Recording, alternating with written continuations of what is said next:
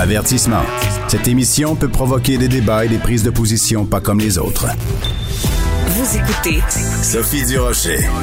On a tous vu les images des saccages, euh, du grabuge, mais c'est vraiment un euphémisme qui a eu lieu en fin de semaine dans le vieux Montréal des vitrines de restaurants, de commerces saccagées. Alors imaginez quand euh, vous voyez ces images-là et que c'est pas juste un commerce, mais c'est votre commerce qui a été saccagé. C'est ce qui est arrivé en tout cas à Elena Lorero. Elle est propriétaire euh, du restaurant qui porte son nom dans le vieux Montréal qui a été euh, victime de saccage. Madame Lorero, bonjour. Bonjour, Madame Durocher. Écoutez, euh, je connais votre restaurant. Euh, beaucoup de gens apprécient euh, la cuisine que vous faites, que ce soit au Elena, que ce soit au Portus 360, que ce soit dans vos différentes interventions dans les médias. Donc, racontez-nous ce qui s'est passé et comment vous avez appris, comment vous êtes rendu compte que votre restaurant dans le Vieux avait été saccagé. Mais merci beaucoup pour ces beaux mots. Ça nous fait vraiment chaud au cœur à ce moment ici. Euh, ben, c'est dimanche soir, j'ai reçu une appel, j'étais à la maison et j'ai reçu une appel avec une photo d'un client que c'est une amie qui habite juste à côté d'où Elena et m'a envoyé une belle photo avec ma vitrine euh, cassée. Et, effectivement, je, me suis rendue sur place tout de suite. Il y en avait encore beaucoup de gravures, beaucoup de monde euh, et c'était vraiment le, gros party. Oui. Et en plus, euh, dimanche soir, ben, c'était le début du couvre-feu, donc vous, vous vouliez aller protéger votre commerce. En même temps, euh, c'était pas évident parce qu'il y avait un, un, couvre-feu à respecter. Qu'est-ce que vous avez pu faire une fois que vous êtes arrivé sur place et que vous avez constaté les dégâts? Ben, en effet, on a hésité parce que je, me posais la question. J'ai envoyé mon garçon avant parce que Daniel, il travaillait à RDS, il finissait son quart de travail. Euh, et je lui ai dit de passer voir vraiment qu'est-ce qui se passait parce que je venais d'avoir la photo. Mais j'étais trop énervée, trop triste pour l'événement et j'ai décidé de partir de la maison. Et c'est là quand je suis vraiment arrivée, on a pris la mesure de d'appeler sous le moment où on savait même pas quoi faire. Il faut que mhm. tu réfléchis pendant deux secondes, voir que, c'est quoi la mesure à prendre. C'est là que j'ai appelé euh, le propriétaire de la bâtisse et mon voisin à côté, que c'est le même propriétaire. Euh, c'est le, le et les vêtements pour hommes. Tout était cassé aussi. Alors, euh, le propriétaire, il s'est rendu très vite euh, avec son équipe. Ils ont, ils ont placardé euh, nos fenêtres, en effet.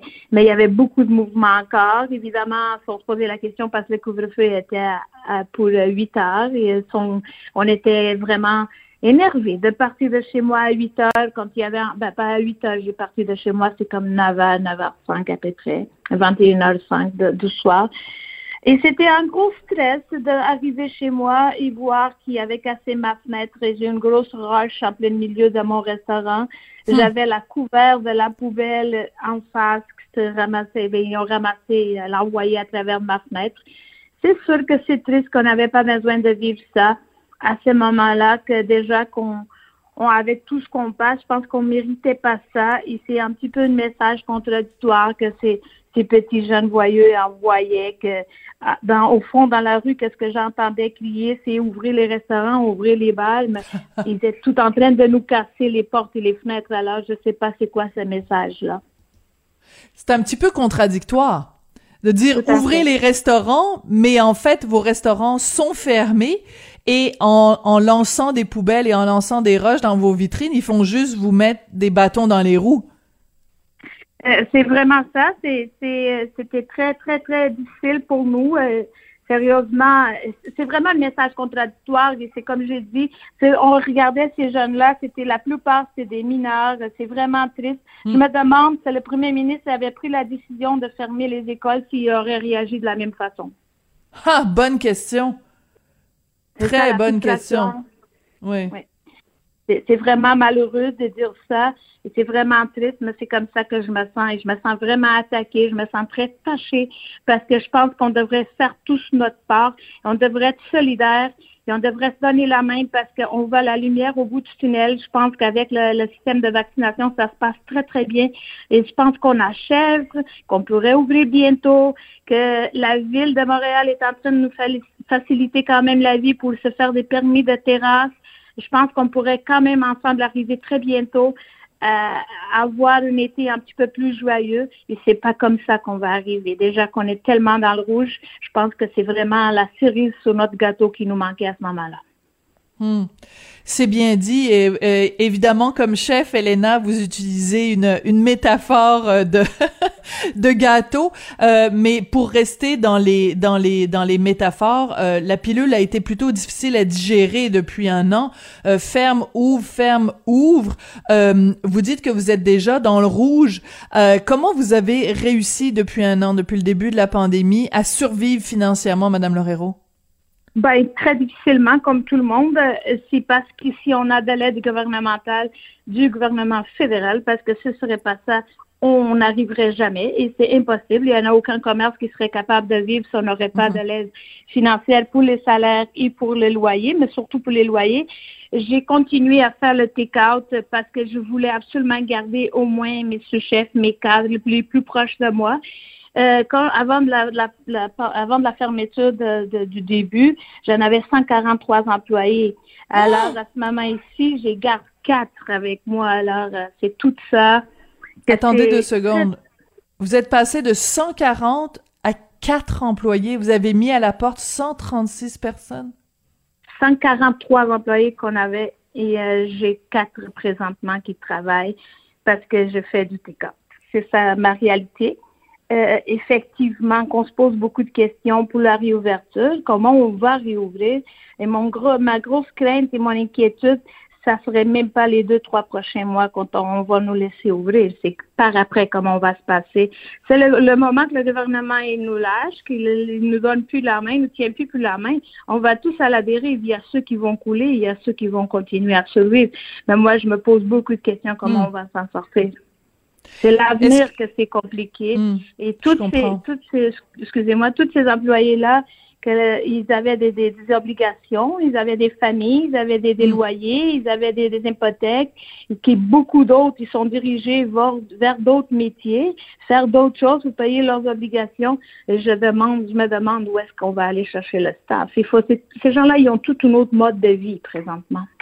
C'est ça, ils ont choisi de se réorienter ou de ou de faire un autre métier. Est-ce que ça va leur tenter déjà de revenir euh, travailler en restauration, ne sachant même pas si euh, ils vont occuper cet emploi-là pour euh, deux semaines ou pour deux ans? Ça va être en effet euh, extrêmement difficile à gérer. Je veux juste qu'on revienne un petit peu.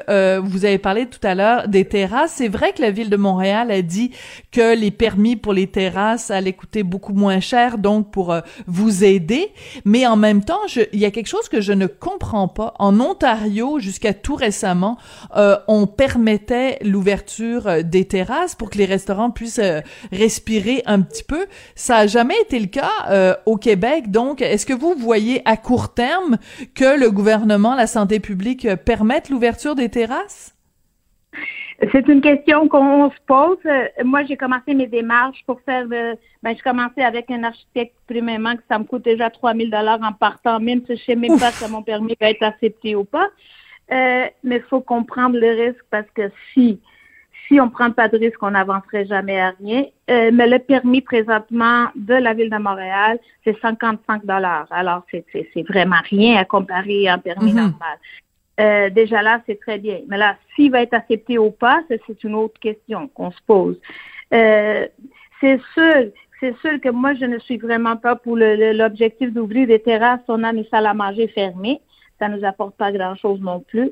Euh, c'est tout un, enjeu qu'on va qu'on va passer à travers, qu'on se pose beaucoup beaucoup de questions. Une autre question qu'on se demande beaucoup, c'est que la vie elle a changé. Et pour garder nos employés sur place et pour qu'ils soient motivés à venir travailler, faut qu'il y ait une acquittation salariale qui se passe, que les mhm. pouvoirs. Euh, euh, ça, c'était un autre enjeu qu'on travaille beaucoup avec euh, le gouvernement, voir s'il y en aurait une facilité de faire les salaires acquittables pour qu'elle rende le, le, travail de la restauration plus attrayant, que les gens aient le hmm. goût de venir travailler en restauration et qu'ils soient payés et rémunérés comme ça devrait l'être que le split de pouvoir soit équitable avec tout le staff du restaurant et pas juste vraiment avec le serveur comme il est présentement.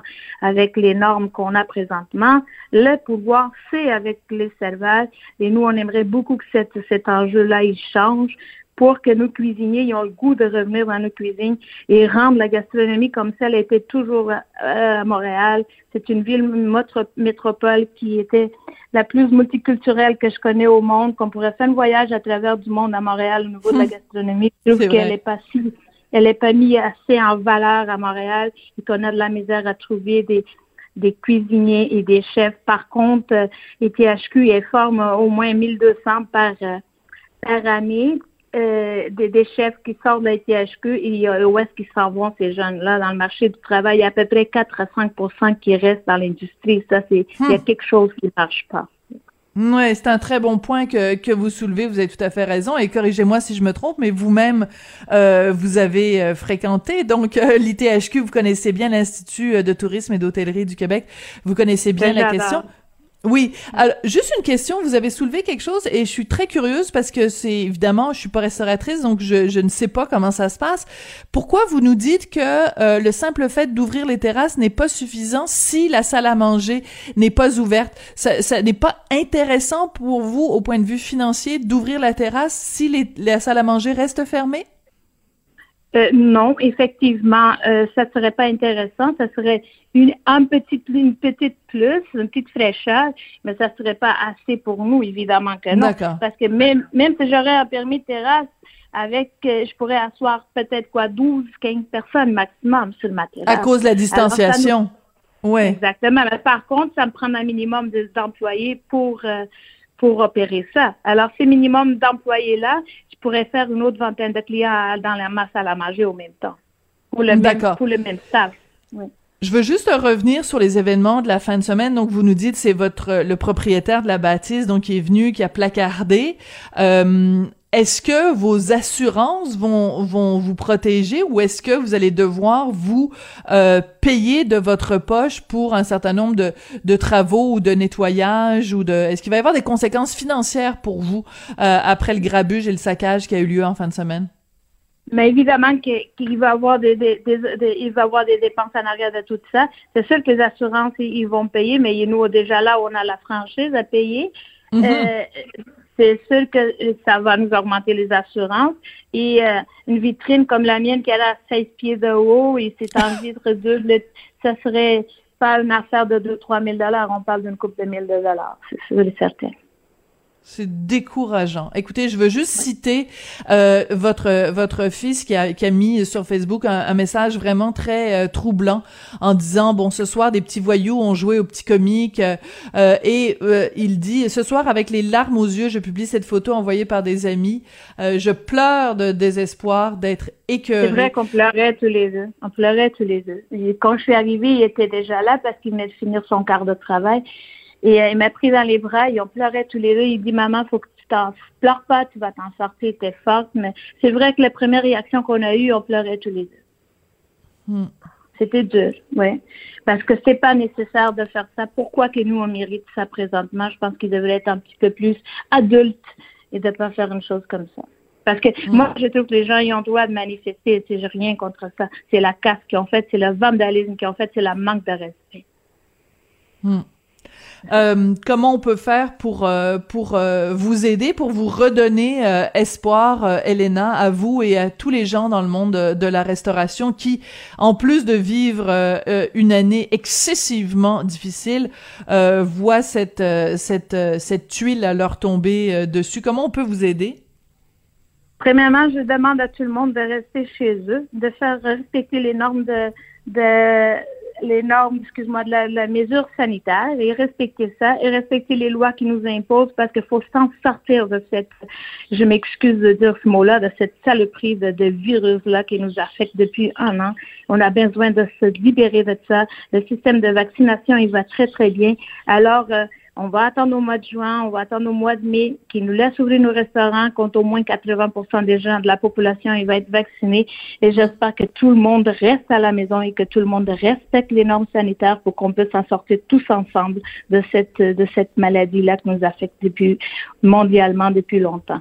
Euh, ça, c'est la première de, de, mes demandes. Restez solidaires avec nous. Aidez-nous à s'en sortir de ça. La deuxième chose, c'est quand on va ouvrir, on vous attend tous. On serait très hmm. content de recevoir les Montréalais euh, les gens d'ici, parce qu'on n'a pas de tourisme, vous le savez très bien que le tourisme Montréal, il fait sa part aussi, mais c'est très difficile pour les, les, les, prochains mois. Mais il faut faire les démarches pour que le tourisme vienne à notre ville. Mm. Il faut rendre notre ville. Il faut, faut pas faire le bordel à Montréal. Il faut rendre notre ville comme elle était et avoir le calme à Montréal et avoir la plus belle ville dans l'Amérique du Nord comme on a toujours eu. venir chez nous, et venir manger dans, dans mon restaurant et dans toutes les autres. C'est ça, qu'il faut faire. Madame Lorero, je sais pas comment on dit bon courage en portugais, mais je sais comment on dit merci. Alors, obrigado.